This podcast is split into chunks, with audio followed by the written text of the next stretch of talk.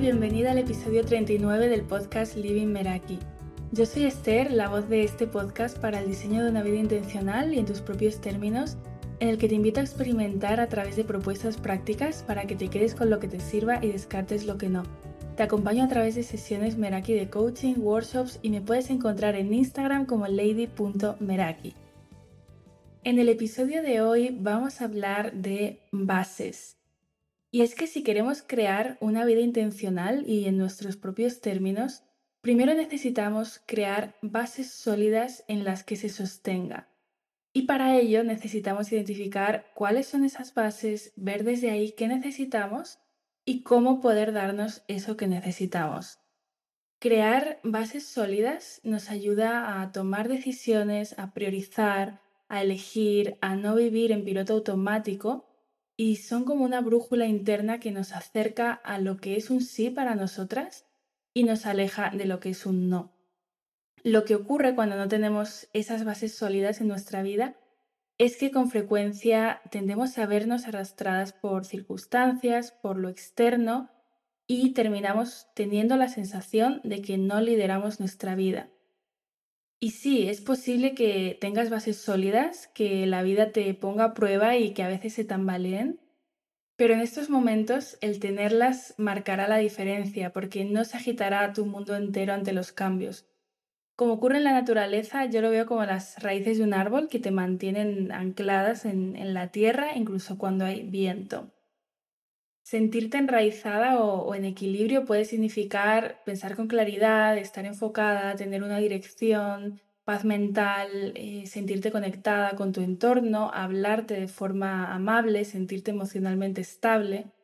Y cuando inviertes tu energía en crear tus bases, afrontas el cambio, los nuevos objetivos, eh, los nuevos hábitos y los imprevistos desde un lugar más coherente. No partes desde cero en el cómo gestiono ahora esto y, sabes autogestionarte para volver a tu centro. Y si en este momento te sientes dispersa, abrumada, desmotivada, o te descubres eh, tratando de hacer cambios una y otra vez, volviendo al mismo lugar y enfrentándote a la realidad o posponiendo lo importante para el último momento, este puede que sea un síntoma de la necesidad de construir esas bases y, esa sensación de estabilidad en aquello que necesitemos. Y esto es parte de un trabajo interno que requiere también autochequearnos en cada momento y preguntarnos si nuestras acciones están alineadas con quienes somos hoy. Para mí las bases están ligadas al equilibrio porque en la vida tenemos diferentes áreas que nos demandan ese equilibrio la salud física, las emociones, las relaciones con nosotras mismas y con los demás, el hogar, el trabajo, el ocio, las finanzas, los hábitos, sumado a los diferentes roles en los que navegamos en un solo día dependiendo del contexto en el que estemos interactuando. La base de tu equilibrio es lo que necesitas que sea, lo que esté bien para ti y la puedes ver como si fuera tu centro, tu brújula, aquello que te mantiene con los pies en la tierra y te planta donde estás mientras vas identificando y, priorizando tus necesidades. Y hay tantas definiciones de equilibrio como personas, por eso no quiero seguir hablando de, de esto si antes no has definido este concepto en tus términos. Y es que de nada sirve buscarlo si estamos tomando prestado una definición o no nos detenemos a revisar qué significa para nosotras realmente. Porque como con todo, si perseguimos un concepto que no es el nuestro, estaremos viviendo en función de definiciones con las que no nos identificamos. Para mí esa es la esencia de una vida en tus términos, el poder parar y redefinir constantemente y las veces que necesitemos, en lugar de comprar conceptos definidos por otras personas sin haberlos cuestionado antes. Te voy a compartir algunas definiciones de, equilibrio de, de mis quadsis para que, para que veas que son diferentes ¿no? en función de, de quién las define. Una es estar conectada conmigo, eh, cultivar las diferentes áreas de mi vida de forma que cuando la vida se pone difícil yo no me derrumbe, aceptar mi viaje entendiendo que hay altibajos, pero confiando en mi capacidad para enfrentar los retos que vengan, estar presente en lo que hago en cada momento y no ir por inercia, vivir con sensación de paz y armonía, estabilidad entre las diferentes áreas de mi vida, separar lo laboral y lo personal sin desatender lo personal y sentir que dedico tiempo a lo que es importante para mí, mi salud, mi familia y mi empresa. Dado que cada una define el equilibrio de manera diferente, es vital que también hagas este ejercicio para descubrir lo que significa para ti, para hacerte esas preguntas ¿no? y crear tus bases desde ahí.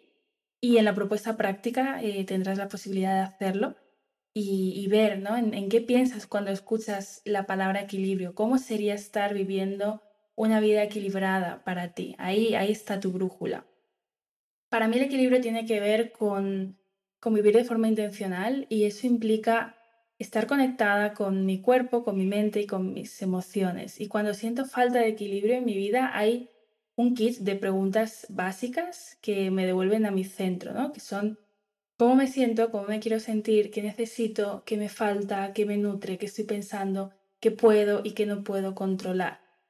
Y puede que necesites ordenar tu mente, sentir paz mental, energía en tu cuerpo o sentirte realizada con la manera en que pasas tus horas en, tu día a día o, sentirte querida, ¿no? Para mí no hay manera más eh, poderosa para alinearse con una misma que el poder identificar de qué manera, eh, de qué manera te quieres sentir en cada una de las áreas de tu vida. Y la realidad es que vivimos en un mundo lleno de responsabilidades y de estímulos y de tareas pendientes que solemos poner por delante sobre la manera en que queremos sentirnos.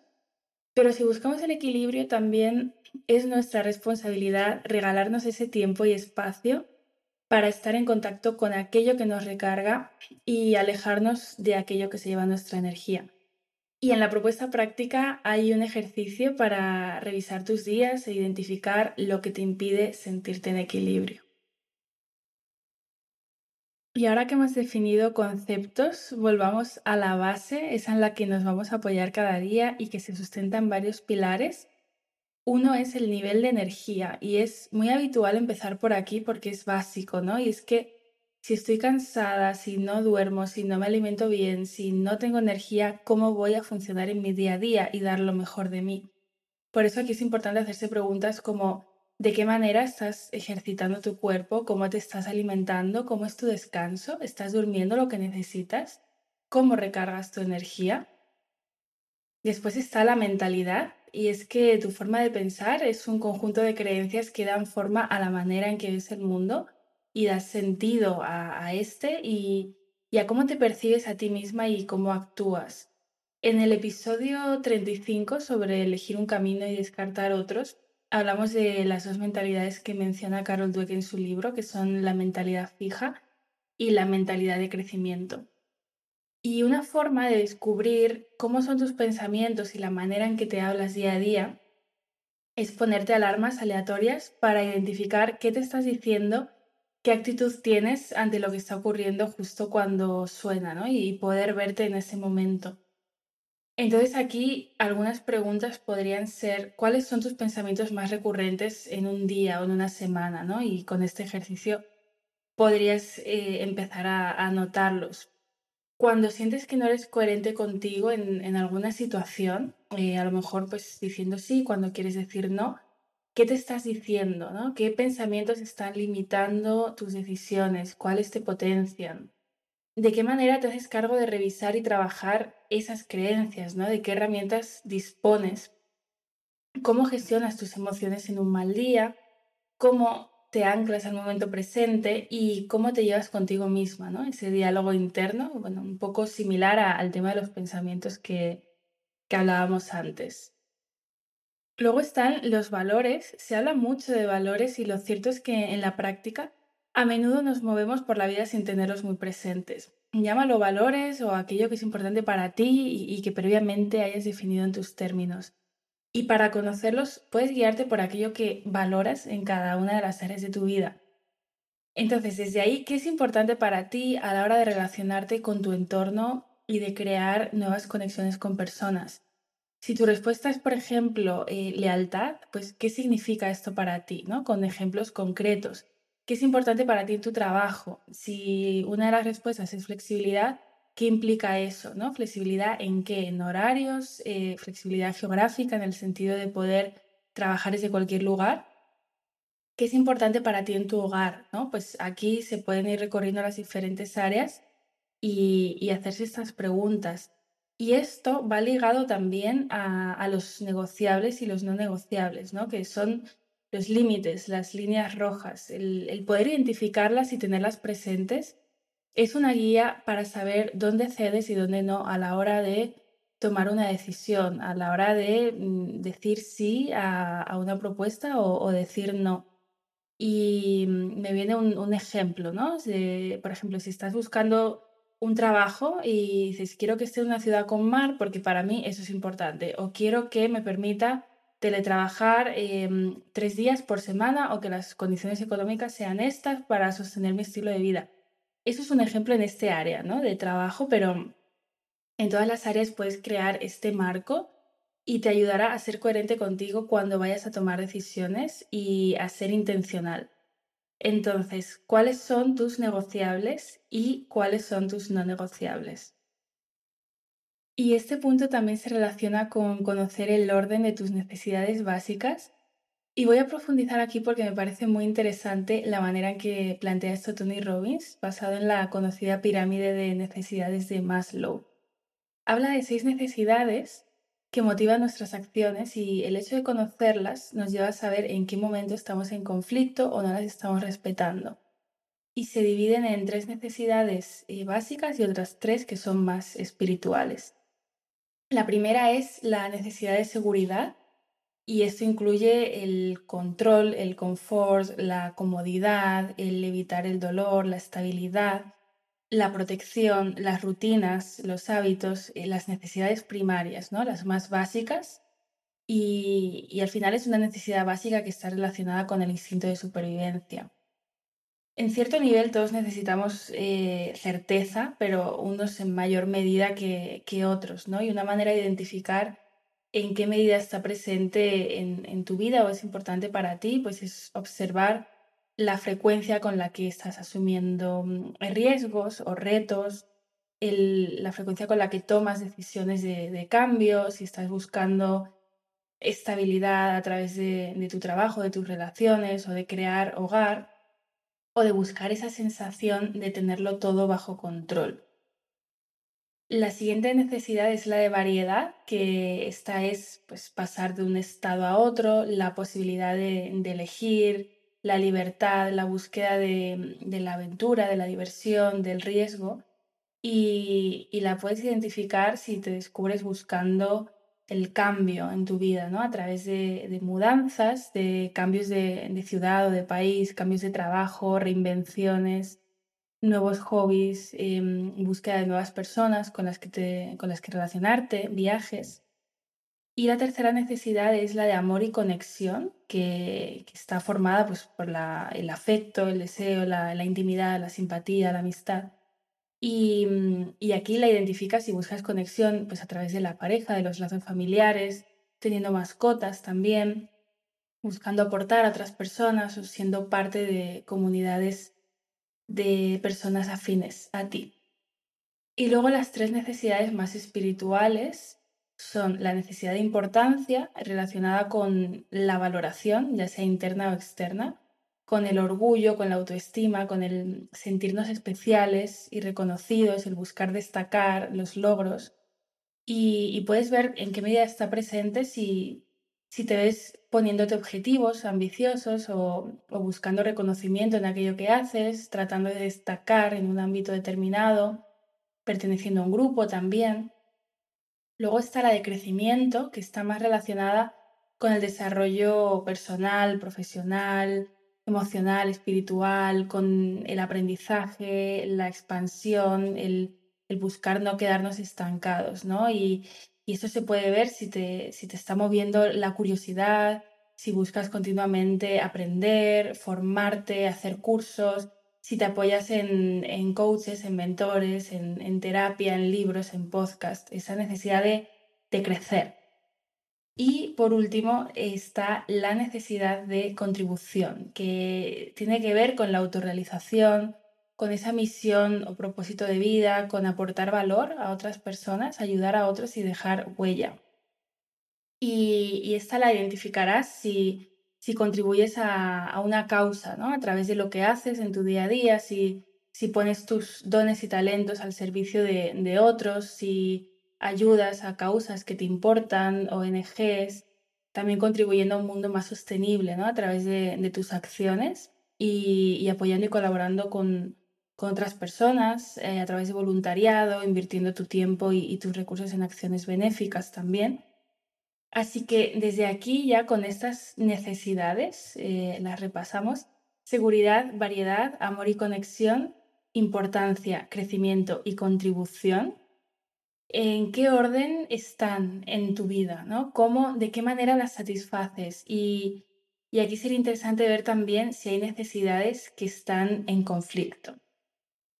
Saliendo ya de las necesidades y siguiendo con las bases, nos encontramos, como no, con los hábitos y rutinas diarias que te mantienen enraizada y que no podían faltarnos en, estas bases, ¿no? Porque al final se trata de lo que estamos haciendo repetidamente día tras día y si no somos intencionales ahí, nos estaremos llevando hacia un lugar que puede que no sea el que queremos.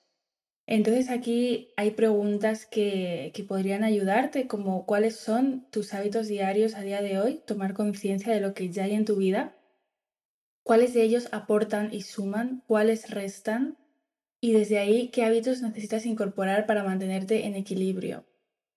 Otra, otra, otro pilar de las bases son las, las finanzas, y aquí el tema es ver si se corresponden con el estilo de vida que quieres y si no es el caso, ver qué puedes hacer desde ahí, ¿no? ¿Qué necesitas para que tus ingresos sostengan tu estilo de vida? ¿Tienes independencia económica para poder tomar decisiones relacionadas con, con lo que quieres? Después está el entorno, que son aquellas personas en las que te puedes apoyar y a las que puedes compartir desde quién eres tú, con las que puedes sostener conversaciones de calidad. ¿Quiénes son las personas con las que pasas más tiempo? ¿Te permites ser tú con estas personas? ¿Están alineadas contigo? Y por último, tus fortalezas, tus dones, tus talentos, aquello que se te da bien de manera natural, ¿qué se te da bien? ¿no? ¿De qué manera aprovechas tus dones en tu día a día para aportar al mundo?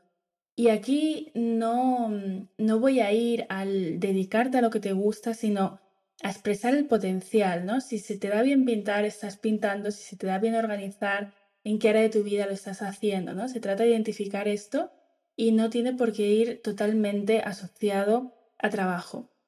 Y llegamos al final del episodio. Aquí hay muchas preguntas que puedes hacerte que te lleven a dar pasos hacia la construcción de esas bases en tu vida o a revisar las que ya tienes y a cuestionarte y experimentar para dar con aquello que te funciona mejor a ti. Y la propuesta práctica de hoy, como decía al inicio del episodio, viene con descargable. Este episodio ha estado lleno de preguntas, así que las tienes ahí de manera más estructurada en PDF editable, que puedes eh, descargar y rellenar en el ordenador o imprimirlo, como quieras. Dejo el enlace y también recuerda que si quieres el link directo de los descargables de próximos episodios, Puedes descargar la guía gratuita a tu mañana en tus términos si no estás en mi lista de email y los irás recibiendo allí. También quiero recordarte que si quieres hacer este proceso acompañada, puedes reservar una sesión de descubrimiento conmigo y también tienes el enlace en las notas del episodio. Estoy en Instagram como lady.meraki y si te ha gustado el episodio de hoy te invito a compartirlo con aquellas personas a las que este contenido les pueda servir y también si me escuchas desde Apple Podcast, valorarlo allí. Gracias por estar al otro lado y nos escuchamos en el próximo episodio.